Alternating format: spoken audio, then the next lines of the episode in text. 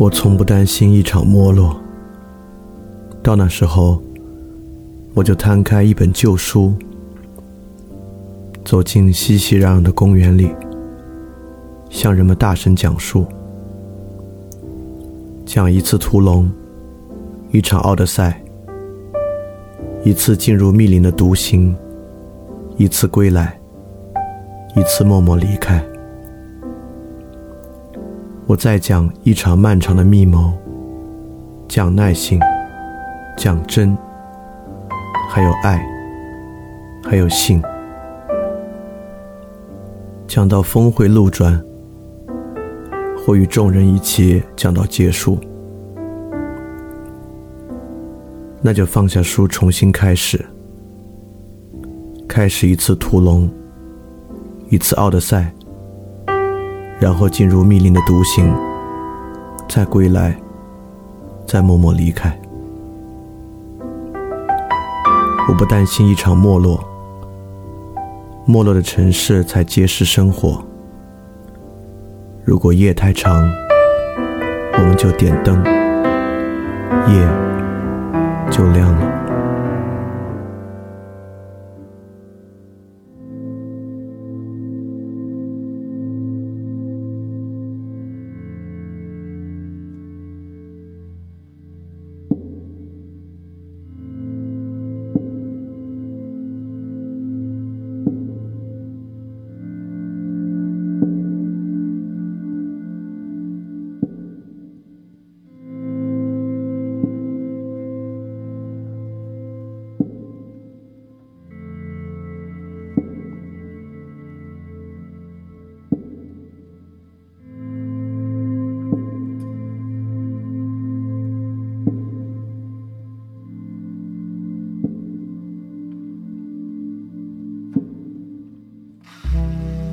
大家周一晚上好，欢迎收听新一期的富软电台，我是李厚成，这是我们饭店二点零的第十四期节目。那很多同学访问饭店小程序的时候呢，发现小程序出了问题，然后被下架了，然后也有很多同学很担心啊，这倒没什么可担心的。那小程序下架的主要原因呢，是音频类小程序需要一个特殊的许可证才可以做。这个许可证我之前也其实知道有这么一天，所以我也在办了。那许可证如果顺利的话呢，可能两三周吧就能办下来。然后办下来之后呢，我再花点时间把它重新审核上线，you know some administrative shit，然后就应该可以再跟大家见面。所以小程序那事儿不用担心啊，大家之后肯定还可以继续使用，跟以前也一样。然后这期呢也是有 keynote 的，然后希望你可以跟着 keynote 一起听，效果会好一点。然后 keynote 的下载地址呢，在这个呃音频节目的。这个描述之中，你可以点开描述就可以看到这个下载地址。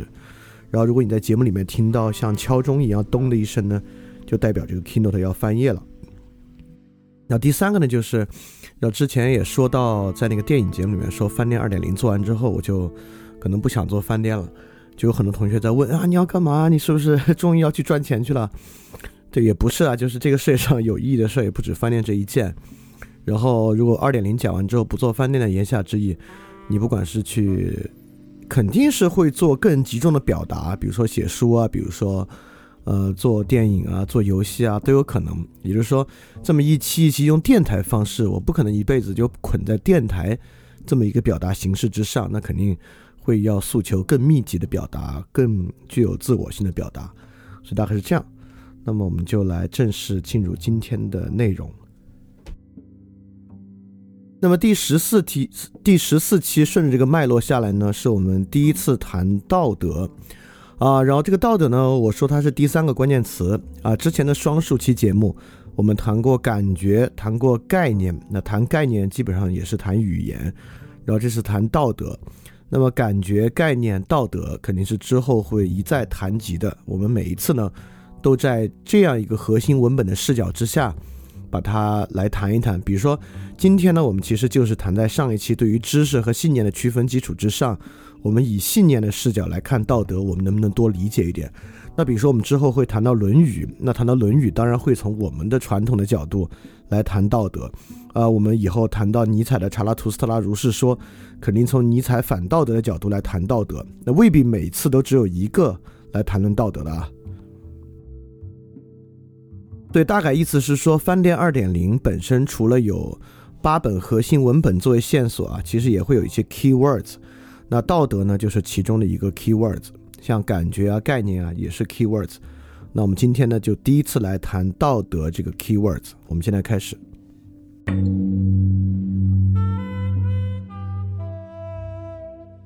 基本说起来啊，我们对这个时代呢有一个基础判断。我们经常说啊，这是一个道德沦丧。道德滑坡，一个道德缺失的时代，对为什么产生这种道德缺失的现象呢？也有很多很多的描述啊，包括祛魅啊，包括信仰缺失啊，等等等等，都作为道德缺失的描述。但是同时呢，如果我们反过来说，道德绑架量也非常非常大，这两事儿看起来其实极其矛盾啊。一个时代怎么可能道德一边失灵，一边有很多很多的道德绑架呢？这两事儿看起来挺矛盾的啊。因为要说道德失灵啊，意思是说道德呢不再作为一种规范性的力量在社会中起作用，那么人们呢也不遵守自己的道德义务，即便不遵守呢，他也不会受到惩罚，这叫道德失灵，对吧？其实总的来说呢，应该是说它的约束力下降，而且我们也知道啊，这个社会维系道德的那不是靠人的意识在维系，那是靠一些道德建制在维系，包括道德的。一些评价机制啊，社会舆论啊，这些东西呢，在维系着道德。那我们呢，认为道德失灵呢，肯定是有一种结构性的问题，导致啊，道德从这个社会结构里面被拿去了。像这个社会结构维系着呢，不是道德了，不管它是经济啊，还是是什么，所以一般这个呢叫道德失灵。但在这个角度之上呢，它又与我们呃平时老说的道德绑架或政治正确有很大的矛盾和冲突。因为不管说道德绑架还是政治正确啊，我们其实在说某种道德表述和道德规范啊，它甚至绑架了其他的一些考量和规范性要素。比如说，它绑架了对于科学的发展，它绑架了对于事实的追求，它绑架了对于利益的追求，对吧？我们认为道德呢侵占到了其他认知，成为一个人行动合理性的唯一标准，等等等等的。在这个角度之上呢，我们也认为社会。同样嘛，它就产生了一些道德性的建制，这些道德教条呢，形成了对其他价值的压迫。所以说啊，我们现在确实面临一边道德失灵，一边道德绑架的一个社会，想起来挺奇怪的啊。当然，有一种比较简单的解释方法，就是说呢，真正道德绑架的那是假道德，失灵的呢那是真道德。但是大大家呃大家很容易这么去想这么去说，但大家也要理解啊，就这么说一句话，其实没啥意思，就是他几乎没有给这个表述增添任何新的信息，就这里面真和假，你把它换成好和坏啊都行，就这种表述其实并不增添任何信息。如果要说的话，它可能增添了一条信息，这条信息呢是说。这个社会上道德兴许是有标准的，也就是说，如果这话我们要再往下多说几句啊，就是真道德失灵了，假道德出来绑架社会，那我们可能就要说一句，什么是真和假？那我们就认为呢，道德可能有一个标准可以来判断真假，啊，这就很重要了。如果道德有一个标准可以来判断真假，我们又能说出这个道德的话呢？那基本上我们会认为道德是理性主义的。比如说啊，我们说什么是真道德呢？真道德啊，就是那些因着善意而发出的，或者描述出来的，或者主张的一些道德标准。什么是假道德呢？就是实际上背后是利益或权利的那些道德标准。所以说，我们其实是在用是道德的和不是道德的来做区分。那么我们只是假道德呢，并不是说道德本身之真假，我们说它只是表面上主张是道德，实际上呢它不是道德。来这么说，啊这么说呢，我们其实还是没有去界定什么是道德，但只是呢我们在说有些东西它只是表面上说是道德，实际上不是。但是啊这话可以这么讲，但如果我们反过来看今天的道德绑架啊，不管是。这个 patriotic 这样的价值，还是国外这样反歧视的价值？实际上，你要说反歧视背后有多大的经济利益，有多大的这种商业利益存在呢？其实还真不是特别多。尤其是这种反歧视，很多呢都是针对少数族裔。对于少数族裔的反歧视，你说背后能牵动多大的商业价值？其实还真的很难讲啊。某种程度上，一些比较幼浅的价值，可能背后的商业价值还要再大减呢。那转过来，这种 patriotic 背后，你当然可以说它是权力在驱动的，啊，可能可以这么说吧。但是你觉得，你也知道，对于很多实际的相对底层人民来讲啊，这个价值他们自己主张出来呢，却不是为了他自己的权利或利益，在他们的认知之中呢，这也是一个相当道德的事儿。所以说啊，这看起来，为什么别人认为很道德的和我们认为很道德的，哦，当然我也不敢说我们就是群里的人都有道德共识啊，这倒不好这么说。但看起来呢，现在的情况就是他们看起来是截然两分的，或者根本上具有很大冲突的。但是每一方呢，都觉得自己那是真道德，哎，这看起来呢就比较麻烦了。麻烦在哪儿呢？因为每一方都非常明确的觉得自己那玩意儿是真道德，但是在表面和他们的主张上呢，又是根本冲突的。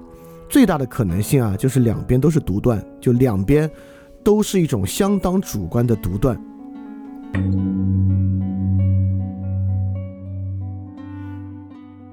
这种独断论呢，其实麦金泰尔，麦金泰尔是当代的一个很著名的伦理学家。麦金泰尔就有一个描述，他说：“假如我们没有任何毋庸置疑的标准，没有任何足以使对方信服的过硬理由，那么我们在做决定的过程中就可以完全不诉诸这样的标准或理由。如果我拿不出任何好的理由来反对你。”那必定意味着我缺乏好的理由，因此，看起来为了让我取得这种立场，必定有某种非理性的决断作为我自身立场的基础，与公共论辩的无休止相对应，无休止相对应，至少在表面上存在一种让人不安的个人独断。麦金泰尔这个话，呃，跟我刚才说的呢，存在很大的重复性。呃，但是某种程度上呢，也可以看作尼采所说的“上帝死了”之后所发生的事儿。上帝死了呢，就是笼罩在社会上那种毋庸置疑的伦理标准和道德标准消失掉了。在这个情况之下呢，道德争辩双方的任何一方都拿不出完整的理由来说服对方。所以说呢，在今天啊，公共论辩在道德问题上无休无止，在背后呢。麦金泰尔就读出一种令人不安的个人独断，意思是说，当双方都是个人独断的时候，这个道德可能必然会走向一种虚无主义，就是我们可能很难达成所谓真正的道德共识。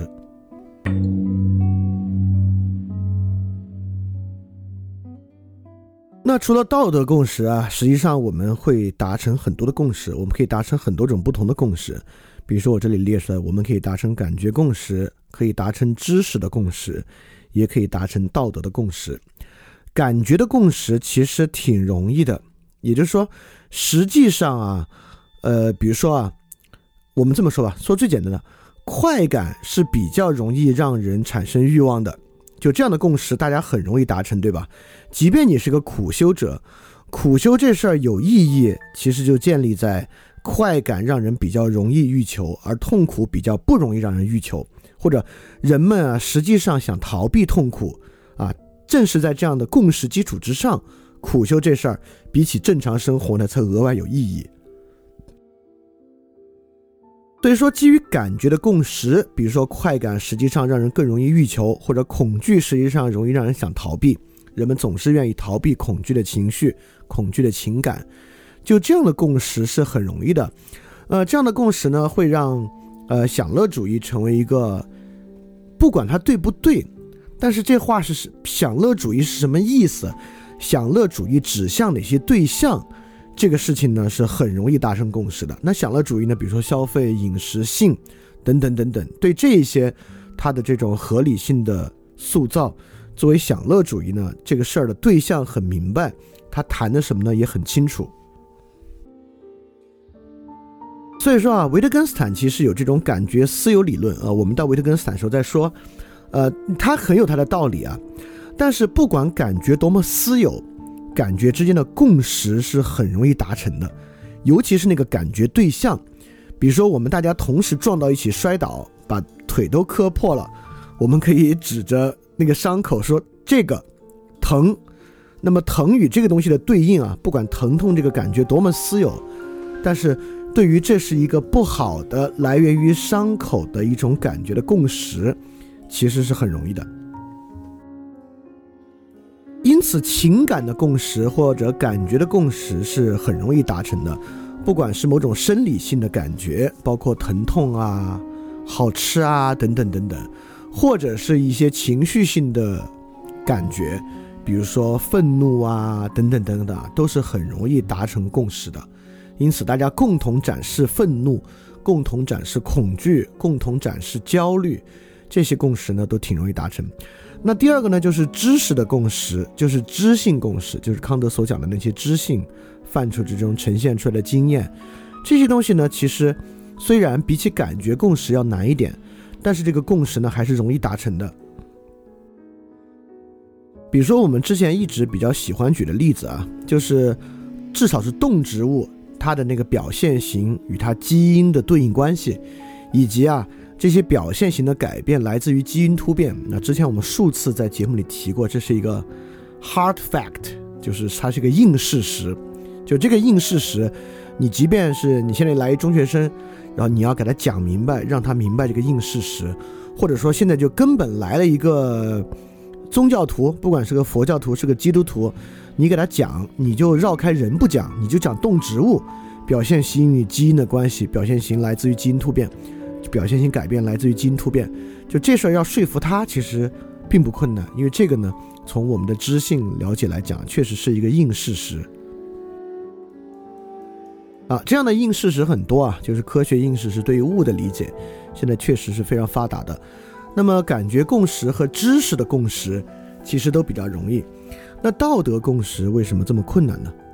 因为道德共识呢，它本质上是一个指向实践的共识它是一个因然的问题，而不像感觉问题是个实然的问题，就实际上疼，实际上有快感等等的，它是一个因然问题。它本身呢，就指向一些比较无法经验的对象。比如说啊，我们说一个道德共识，错杀一个比放过一千个更严重啊。这个经常在我们论述是不是应该废除死刑的时候提到这样的一个信念。很多人认为废除死刑啊，为什么需要废除死刑呢？就是因为错杀一个人是道德底线啊，这是最严重的事情，它比放过一千个犯人还要更严重。但是这个东西无法经验，对吧？因为错杀只有错杀具体的人，而没有抽象的错杀一人。那放过一千个就更是了。那一千个都是谁呢？这种东西无法经验的，它纯粹是两个我们塑造的本体概念而已。因此这种事情要达成共识啊，真的很难。因为你知道再往下说，其实说不出太多。那很多人就会觉得错杀真的很严重。那很多人会觉得。一个跟一千个比，那一千个明显比一个要严重的多，对吧？就会有人以功利的角度去思考它，有人以道德底线的角度思考它，等等等等。然后这种事情呢，比起感觉和知识呢，共识就要难。那第二个呢，比如说很多道德共识啊，呃，对于历史事实的信念，呃，这个历史事实我们上次说过啊，我们上次讲了为什么历史事实是一种信念而不是个知识。我们今天都会觉得这个历史啊，基于考古啊，基于文献。历史不都是事实吗？怎么会历史是信念呢？这个你可以回去听听上一期的最后啊。就历史本质上是一个信念。比如说，我们能不能达成一个道德共识？就是罗马的衰落实际上是因为道德败坏。像这样的共识比较难达成，但大家反而会看到一个问题：在这次疫情之中，突然出现了好多关于疫情的文章，意思是说，重大的历史事件和历史转变其实是由瘟疫推动的。啊，这样的文章最近非常多。那这样的文章呢，看起来好像更容易达成共识，而不是说罗马的衰落是道德败坏。我们要说罗马的衰落是当时的黑死病，可能很多人还要更容易认可一些啊。比如说，今天我们都认为一战的结束是因为西班牙流西班牙流感啊，等等等等的。因此呢，在这样一个事情里面，塑造什么样的信念比较容易啊？一个来源于知识的信念呢，就比一个来源于历史的信念要容易一些。所以说呢，历史信念呢也比较难达成共识。第三个呢，就是理论信念，就理论信念呢，就完全是，呃，基于本体想象啊，几乎脱离这个可经验对象，比如说基基于原罪的共识。那这个共识呢，有没有原罪存在？这个呢，当然就更难在人与人之间达成共识了。因此呢，其实我们很容易看出来，为什么这个共识比较难啊？就是因为感觉共识和知识共识呢，都可以基于很多经验，呃，只要有共同经验呢，或者摆出。共同可经验内容，比如说很多人可能未必经验过表现型与积极型的对应，但是你把这个整个过程展示给他看，让他经验一次，让他产生一个间接经验，这当然是个间接经验，因为你们不是一起开展一个研究，但这个间接经验得到之后呢，哎，这个事儿就很容易达成共识。比如说原罪这个东西啊，说破天了，它也是一个概念，也是一个不可经验之物。所以说，基于这样的东西达成共识呢，就会比较麻烦。那么我们就会说了，道德难道真的不可经验吗？我们日常生活做道德抉择的时候，这不都可以经验吗？好，这就说一个很重要的东西了，就是这些事儿的经验。我们比如伤害了一个人，别人伤害了我们，我们认为其和道德相关。这里面可经验的部分是那个伤害本身，但这里面的道德部分啊，往往不可经验。我举个例子啊。比如说，我在这个地铁上啊，来了一个老年人，然后我主动给他让座，然后那旁边一个人就看到这一幕了，说：“哎，你看这个人给这个老年人让让座，啊，他这是一个道德的行动。”另外一个说：“不是，这不是个道德行动，他啊是为了让自己老的时候有人给他让座，所以这个呢其实是间接互惠，对吧？间接互惠呢，其实不能说道德。”你看他现在这样做，其实啊是为了以后自己老了呢，有人可以给他让座啊，他一下就不是道德了。所以说，我们可经验的呢，确实是这么一个事实。我们看到一个人给一个老年人让了座，但是这是不是一个道德经验，完全不蕴含于这个时空之中，不蕴含于这个时空的事实之中，而是一种我们具有自由的一种感受。所以说。今天啊，其实你要说我们有没有道德共识是有的。我们有什么样的道德共识呢？就是道德虚无主义的共识。意思呢，就是说，所谓道德这个玩意儿啊，实际上就是让拥有让人群拥有最大快感和最小罪感的一类规范和知识。意思是，道德在社会中运行，为什么会有道德？为什么会维系道德？实际上背后是功利主义的目的。比如说，人与人之间互相文明的间接互惠，其实是为了大家都有方便。比如说，为什么不应该插队？这背后呢，没有别的什么原则啊。其实很大程度上是因为，如果大家都不插队的话，才会更有秩序。插队呢，实际上对大家的利益都不好。因此，因为你自己呢就没法把握住你先到啊后到的公平分配了。所以，这个道德呢，其实是为了公平分配。所以说，这种道德享乐主义或者道德功利主义呢，其实是今天我们很多人达成的共识。你要去知乎上搜的话，知乎上的人对道德几乎都是这个看法。但是在这个看法之下呢，当然就其实没有道德了，道德只是一个利益分配的表层描述而已，它深层上呢还是一个功利主义的内容。当然，这个要反驳起来，其实也蛮简单的。就是反驳起来最简单的就是，如果纯粹道德功利主义呢，我们就应该能够为了绝大多数人的利益去伤害少数人。当然，我也相信今天有人会这么认为啊，会认为如果不这么想的人呢，都是圣母圣母婊或者白左。当然会有人这么想。呃，当然我们其实以前说陀思妥耶夫斯基的时候呢，陀思妥耶夫斯基对于这个俄国人的心灵啊有一个重要的描述，就是说什么样的人是俄国人。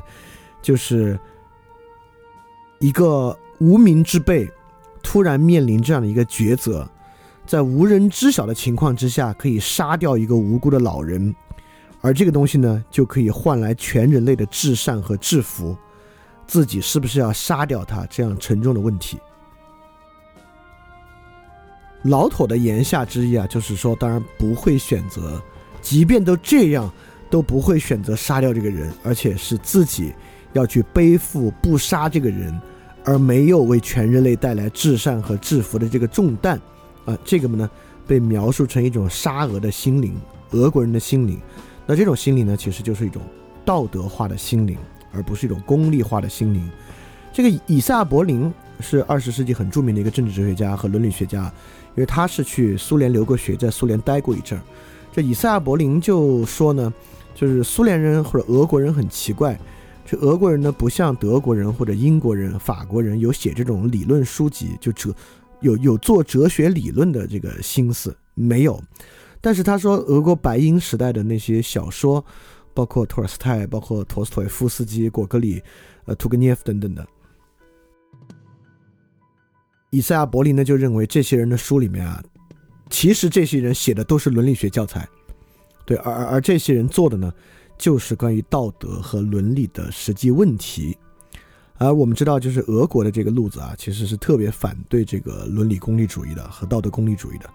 但道德功利主义呢，今天确实在我们这边形成共识。那我给了他一个解释，就为什么道德功利主义这么容易达成共识啊？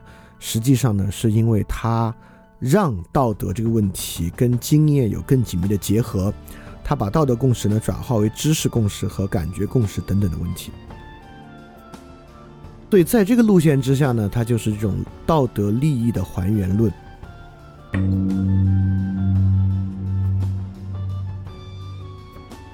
基本上就是在说啊，就不是道德，它而是利益。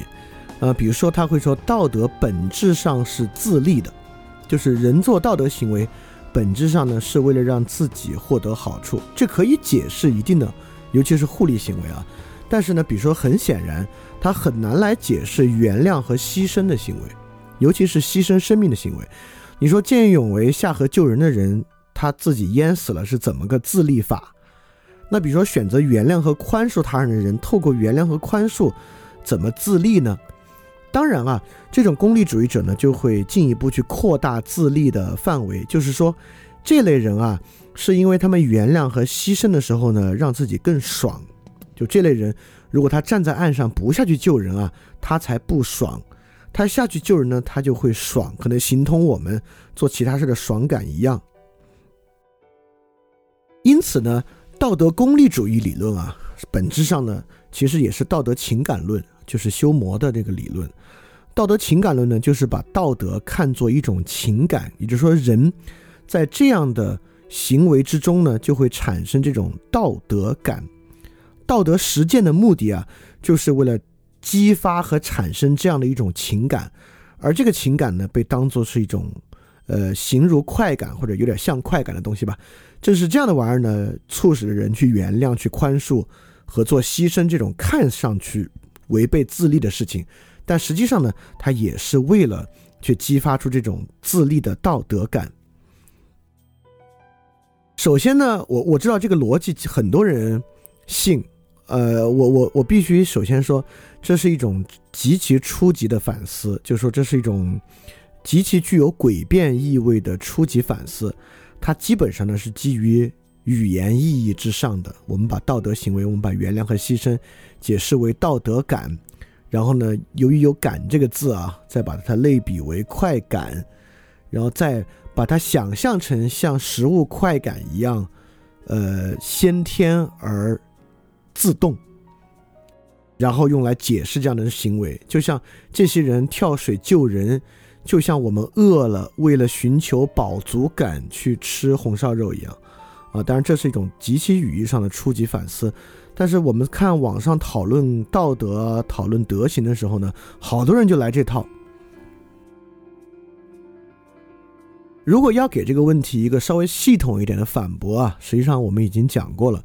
就之前在讲感觉那期，我们讲过了，感觉并不像修魔想象的那样，是我们接受外界一个刺激啊，就产生一个感觉，每次都那样感觉。实际上不是啊，感觉呢完全是受到 event 和刺激物的这个结构的控制的。而如何形成一个 event 一个事体，和把什么当做刺激物看待啊，这个是由人的自由去选择的，而不是由。一个外界刺激来去决定的，因此呢，跳下河救人这个事儿，那不是由跳下河救人这个事儿刺激的，那这个事儿能产生什么感觉？即便它产生了道德感，也是由那个人对于他生活世界中 event 的构筑和刺激物来决定的。有好多人，你要给他扔到河里去救人，他都产生不了那个感觉，因此它并不像快感。所以说，如果这么想的话，你把自立还原为情感，那在这个情况之下，情感就要被还原为 event 和刺激物，它又变成某种人的主动的主观意志了，它又变得非情感主义了，而变成一种理解。也就是说，道德呢是一种理解世界的方式，它一下就跳出了这种道德利益还原论的这个色彩啊，这个是很简单的驳斥一下它。当然，在利益还原论还还原论之下，一般我们怎么形成和解释道德秩序呢？就是我们用博弈论来解释啊，我们说道德本质上呢就是一个交换。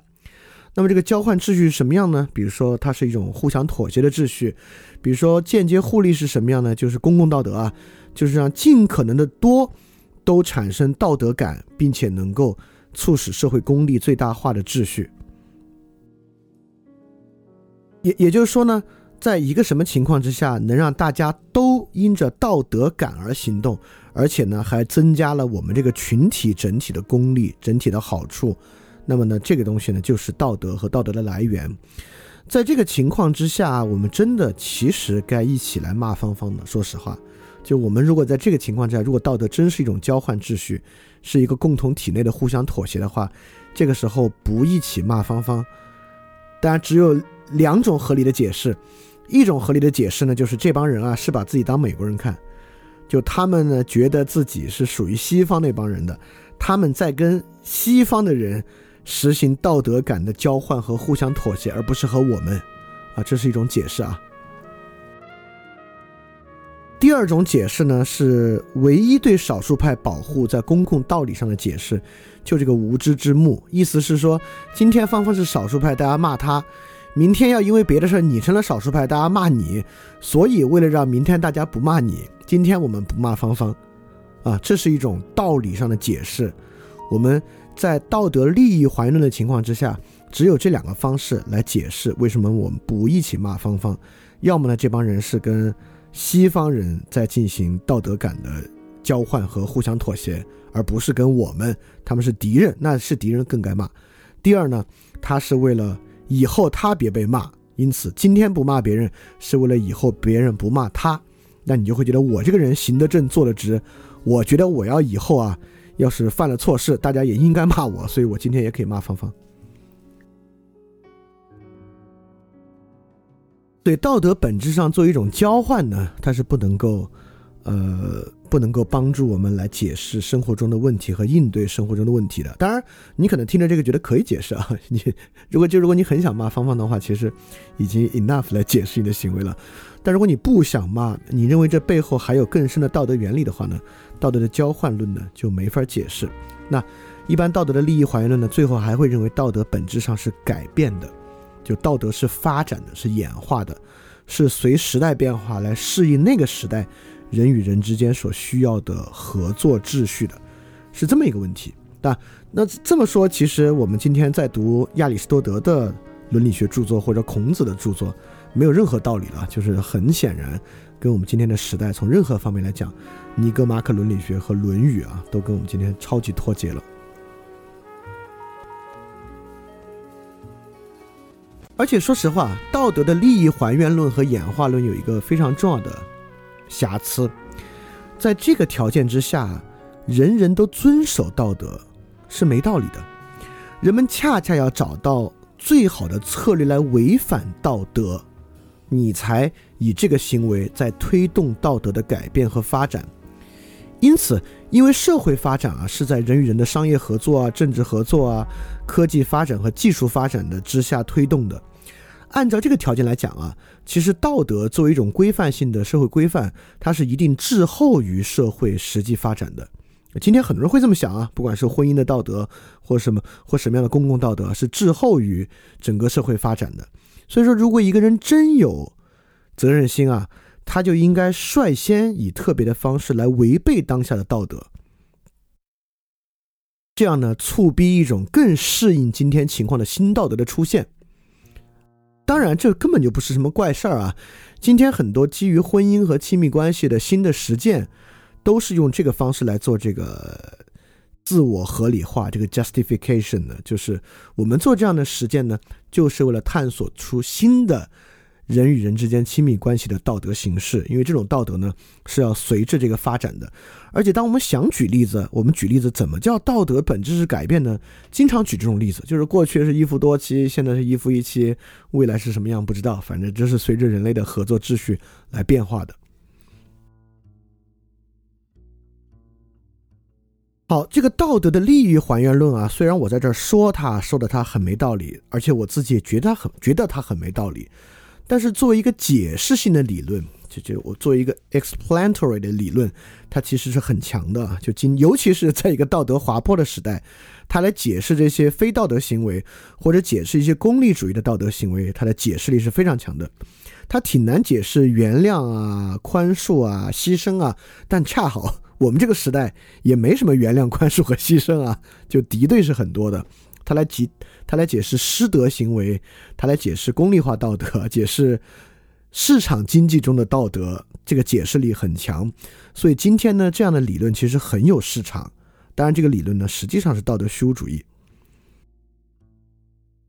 那么在这样的基础之上呢，其实我们对于道德达成的共识就不那么重要了。我们还是要对感觉和知识达成共识，因为道德啊是这两个东西。衍生出来的，是这两个东西推理出来的，而且道德秩序呢，看上去是个很被动的秩序。我们还是应该搞清楚实际感觉的状态和实际知识的状态就行了。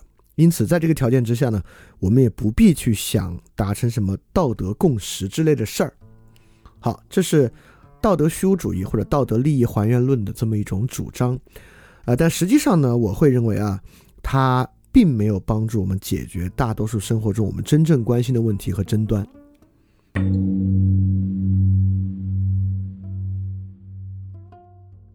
因为很多时候啊，问题恰恰出在大家认为道德是不是利益还原论这个问题之上。就比如说霍布斯的那种价值观，当然霍布斯的价值观也出现在刘慈欣的这个黑暗森林体系之中，啊，出现在很多我们对于。当今国际政治必然争霸的描述之中，就最近有什么什么入关学啊，实际上都是这种霍布斯的体系。那霍布斯体系呢，看上去是一个政治哲学问题啊，但其本质上呢是一个道德问题。也就是说，认为啊，不管是两个国家之间，人类文明与外星文明之间，必定遵循这种黑暗森林体系，就是遵循这种你争我夺、你死我活秩序呢，实际上是认为道德不可能啊，我们无法采用道德。来搞定人与人的争端、国与国的争端和文明与文明的争端，在这个情况之下呢，争霸将不可避免。那反对霍布斯的人呢，恰恰认为道德是可能的。因此，这两类人啊，就网上那些捍卫刘慈欣的和觉得刘慈欣这个人幼稚的，他们很难通过这个道德利益还原论达成共识，就是因为实际上他们的矛盾在于道德是否存在的矛盾。这种矛盾呢，其实还在于支持马斯洛需求层次理论和不支持马斯洛需求层次理论的。不要小看这个马斯洛需求层次理论啊，这是很多人自我合理化的一个基础理论。就比如说，很多人认为，为什么现在自己显得比较贪婪，对公共话题关注比较少？那是因为他挣的钱还不够，他必须满足较低的马斯洛需求，才能够进一步去满足较高的马斯洛需求，包括自我实现等等的。他必须先赚足够的钱，钱让自己安全并自尊了，才去追求自我实现。因此呢，这部分人认为道德价值是后于生存价值的，甚至可以说是从生存价值的基础之上衍生出来的。那反这个东西呢，有点像这种道德的利益还原论，但反对的人呢，恰恰认为道德价值是高于生存价值，而不是后于生存价值的。所以，即便你现在像孔颜之乐那样，颜回跟孔子那样，像颜回那样呢，你也应该做一个有道德的人，而不是要先赚钱或怎么怎么样。所以说，马斯洛需求层次其实并不是一个基于心理学的心理概念的争论，它其实呢也是一个道德共识的问题。那中西医之争也一样，它其实不是一个科学事实问题，而是一个道德问题。比如说，我们去对于那种坚持中医的人呢，我们就会认为他们的其实不是他们傻。而是他们坏，他那么实际坏在这么多人受了中医之苦啊，就是被中医，呃，以不当的方式、以非科学的方式治疗，导致他们重金属中毒、肾衰竭等等等等的。你们竟然还支持中医，罔顾这种事实，这可见你们之坏。那对于坚持西医的人呢，大家也不认为这是科学哲学问题啊，我们觉得这是个霸权问题。我们认为你们的道德瑕疵在于呢，你们想树立科学霸权，利用科学语境。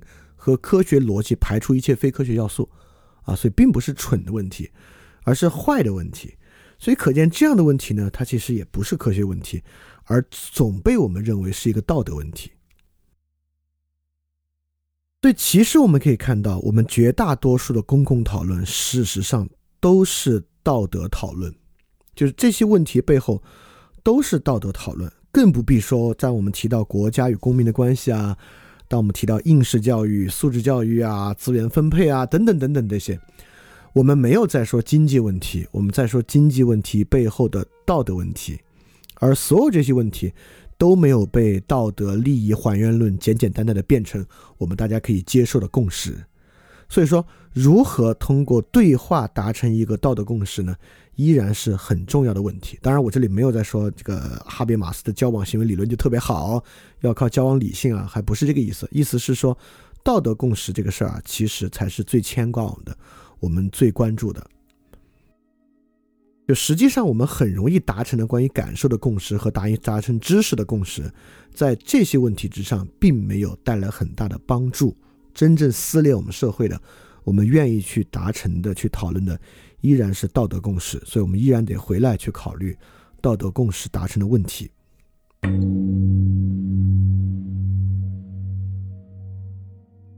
那么说起来，这个道德问题啊，是纯纯粹粹的一个玄学问题，或者一个个人独断论问题吗？道德问题里面有没有道理可以讲呢？实际上还是有的啊，就道德问题的衍生和阐释。要用道理的方式，以知性和理性的方式去讲，还是有很多很多的。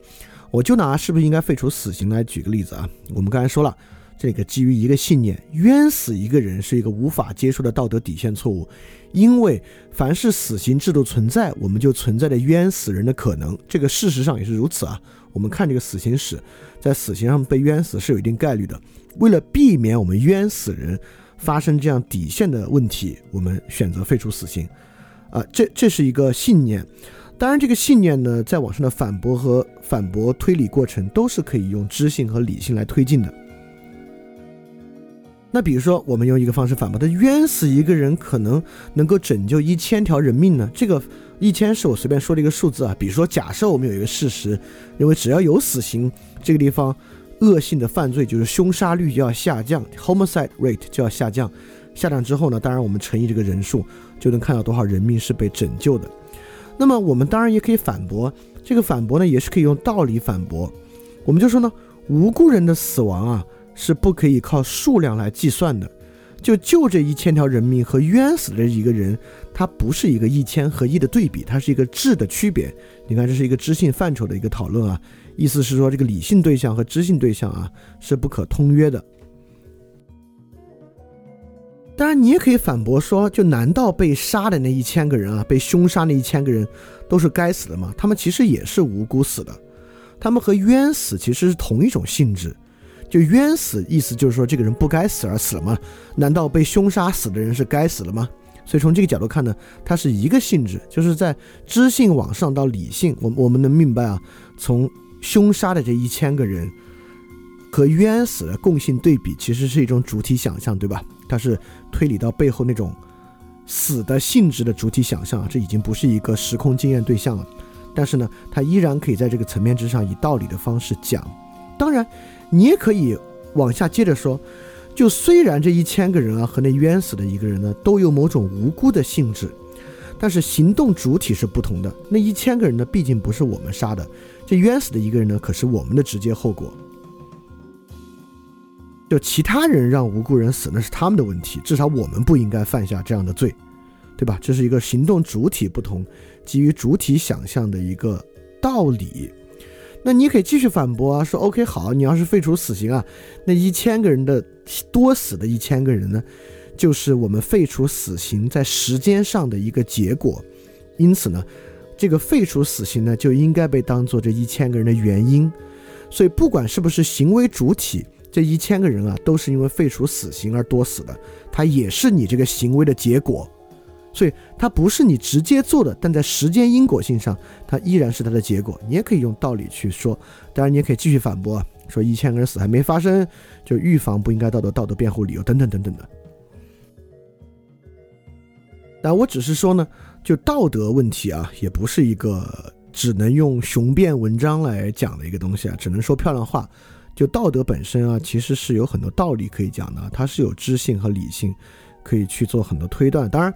如果你对于道德问题比较熟悉，你应该知道，刚才对于死刑问题的这些推理，其实就是电车难题。当然，死刑存废的道理不仅仅是电车难题这个问题，但是呢，刚才的这些一个人一千个人是不是冤死，是不是我自己做主体问题等等等等，就是电车难题的推论。这个电车难题呢，就是那个桑德尔他上那个哈佛的正义课里面围绕的一个核心案例，整个 justice 的概念就很。整个 justice 这套道理就很能够附着在电车难题这样的框架之上。那这个道德有没有道理可讲，这是很重要啊。因为如果道德有道理可讲呢，它就可以教授，它就可以开成课，在大学、中学都行，它就能够被教给一个人。道德呢，就是可教育的，可教育呢就好得多。但如果是这种道德情感论者啊。道德纯粹是一种道德情感，而情感呢，很多时候是先天的，那呢道德就不可教，不可教就很麻烦了。那不可教，这个社会现状该怎么改变呢？对吧？那就只能靠法律奖惩改变。一会儿我们说啊，这个问题非常大。所以我基本还是认为啊，道德在很大的层面之上是可教的，而且这个能够变成这样的道理啊，还仅仅是它可教的一面。一会儿我们再来看。道德这玩意儿是不是可教的啊？所以说，呃，当然道德问题不仅仅是生死问题啊，只是生死问题上道德比较凸显。但我还是希望在今天的主要内容里面找一个跟生死无关的问题，我们来看看这个道德信念是什么样的。因为这里面还是有一个前提啊，我们说冤死一个人是一种无无法接受的底线的道德错误。很多人其实是没有这样的信念的。很多人会觉得，比 比如宁可错杀一千，也不放过一个。那么这个玩意儿有没有道理可讲呢？就说冤死一个人是不是一个无法接受的道德底线？这个玩意儿里面有道理，还是说这样的东西是纯粹的个人独断？这就很重要了，因为说到底，很多争议就在此处。如果这个争议无法形成道德共识呢，我们依然无法形成最根本的道德共识。所以说，呃，其上的很多道理啊，尤其是基于功利的，有很多道理可讲。但是到道德信念之上，我们该怎么谈道德啊？这是很重要的问题。